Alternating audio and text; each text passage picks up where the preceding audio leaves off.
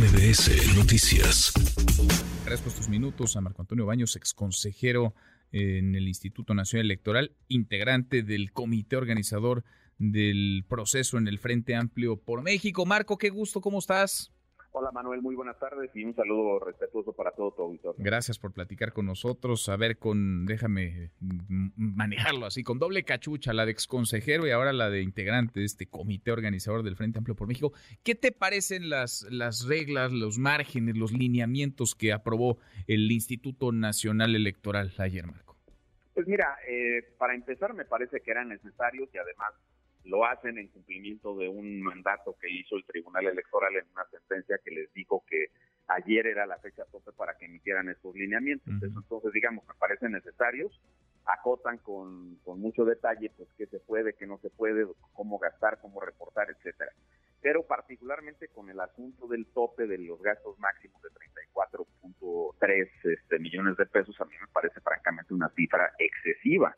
Es muchísimo dinero, este, autorizado para procedimientos que, como dijo eh, Claudia Zavala, pues no están eh, expresamente regulados. Eh, nosotros sostenemos que el ejercicio del Frente Amplio es mucho más cuidado, pero de cualquier manera, pues es un procedimiento que está desahogándose antes del arranque del proceso electoral, que lo hemos comentado contigo este, ampliamente.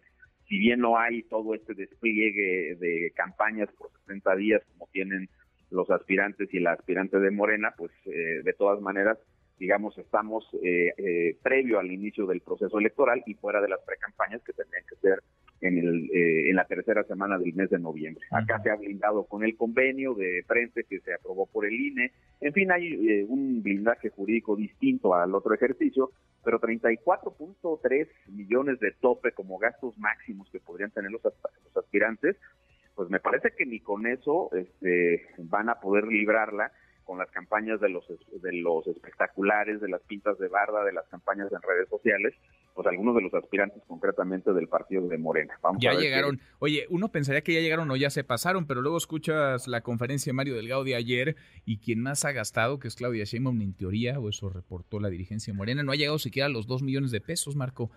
Quizá pues puedan poner una agencia de viajes si no se les hace lo de la candidatura, porque consiguen boletos de avión, noches de hospedaje, comidas, transporte eh, muy económicos. Pues nada más imagínate, con el equipo de personas que les ayudan, pues este todavía es mucho más increíble porque no se puede creer que eso ocurra. Yo creo que los datos que, que da a conocer eh, Mario Delgado, pues no son más que una declaración política, porque si el INE hace lo que dijo que va a hacer, que es revisar la vía pública para revisar qué tipo de propaganda hay ahí y ver si se la reportaron o no, pues más allá de que ordene que la quiten porque es eh, eh, fuera de las normas electorales, pues a mí me da la impresión que la tiene que contabilizar, esa es su obligación y además eso es parte de los compromisos que establecieron con los lineamientos. Entonces tendrían que hacer una contabilización, hay muchísimos criterios, te lo digo con pleno conocimiento de causa, que están establecidos en el INE para determinar primero eh, cómo eh, saber cuánto cuesta una pinta de una barda, un espectacular, una campaña en redes sociales y luego después están los criterios para establecer las sanciones, es decir, más allá de que eh, un espectacular, espectacular cueste 100 pesos, pues si no lo reportaste, no dijiste que lo pusiste, pues el INE le tiene que cobrar 150% el costo de ese espectacular. Ese es el criterio que se ha establecido. Y bajo esa perspectiva, lo que comentábamos hace un minuto, pues es claro que ya se pasaron, pero con creces. aunque aunque sean, más, sí.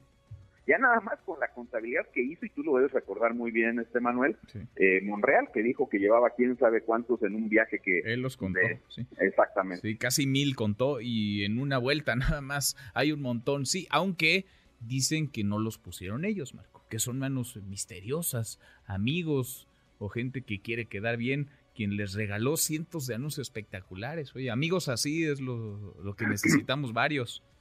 Pues sí, nada más que hay eh, criterios de fiscalización que te obligan a contabilizar y a sumar esos gastos cuando hay un evidente beneficio, en este caso para la promoción de una figura, de una persona, etcétera, como ha ocurrido con Adán Augusto, con Claudia y con Marcelo, quizá este los tres más eh, publicitados por parte de Morena. Y luego lo que lo que parece ridículo por parte de digo, es eh, que, que, hagas un libro y que luego la editorial diga que lo está difundiendo, pues tú sabes muy bien, Manuel, que es una forma de hacer algo que dijo eh, con toda pertinencia, con toda precisión la consejera Claudia Zavala. Es una forma de hacer un fraude a la ley.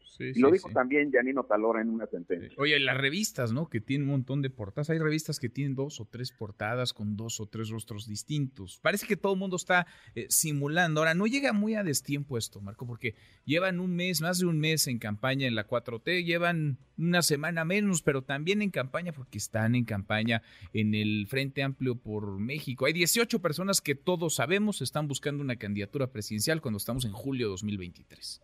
Sí, estoy totalmente de acuerdo contigo, Manuel. Esto llega completamente este, fuera del momento en que debió ser. Eh, había, eh, desde el momento que se emitió la convocatoria por parte de Morena, evidencia de que iba a ocurrir así. De hecho, Morena lleva dos años de campaña, o sea, no le demos vuelta al tema.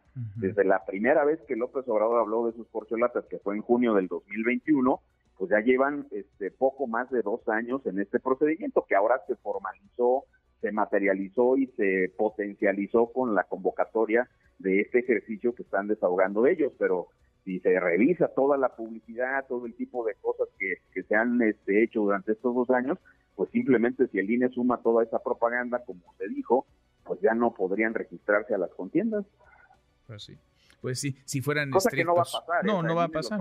Entonces tendrías que descalificar a todos, básicamente, Marco.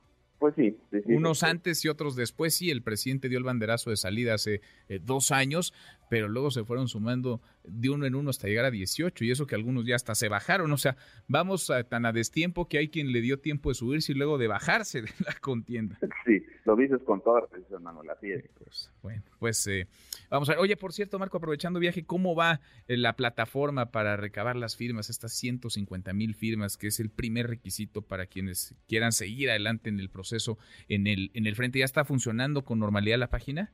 Sí, hasta ahorita ya la, plataforma se ha estabilizado completamente y ya hoy se abrió la última sección de la plataforma que tiene que ver con la posibilidad de que las organizaciones ciudadanas puedan registrarse en el en listado general, no en la lista individual de las de los aspirantes, este, sino en el listado general de personas que van a participar en la votación del 3 de septiembre. Hoy se abrió ese último segmento de la plataforma, pero ya eh, digamos que los detalles técnicos que lamentablemente habían aletargado y habían casi imposibilitado el funcionamiento de la plataforma en los primeros dos días, se resolvieron y se ha normalizado la, la atención a las personas que ingresan y se registran. Ah, bien. Bien, ¿les están dando cortes a los aspirantes? ¿Sabemos quién ya llegó, si alguien ya llegó a las 150 mil firmas? Bueno, a ver, les hemos dado el reporte de lo que llevan y se les está entregando prácticamente día a día a cada uno de los 12 aspirantes, de los y las eh, aspirantes, eh, de manera individual. No se les entrega un reporte global. No saben, este, al menos no de manera oficial, no saben que, o sea, no, por el comité organizador no tienen un reporte sea, aquí sí eh, se ha eh, querido cuidar mucho este tema, pues para evitar esta situación de, de discursos este donde se diga, no, pues es que yo ya la libré y ya soy el mejor, etcétera. este, ese tipo de cuestiones se han cuidado mucho, pero sí se les están entregando sus reportes para que sepan eh, dos datos que son fundamentales para avanzar en esto. Uno, cómo van por entidad federativa y cuántas llevan a nivel nacional. Muy bien. Bien, ese sí lo están recibiendo y la plataforma nos dices ya funciona. Es correcto, así es. Bueno. Marco, gracias como siempre, qué gusto escucharte. Igualmente, Manuel, muchas gracias por la oportunidad. Un saludo para todas y todos. Igual para ti, muy buenas tardes. Redes sociales para que siga en contacto: Twitter, Facebook y TikTok. M. López San Martín.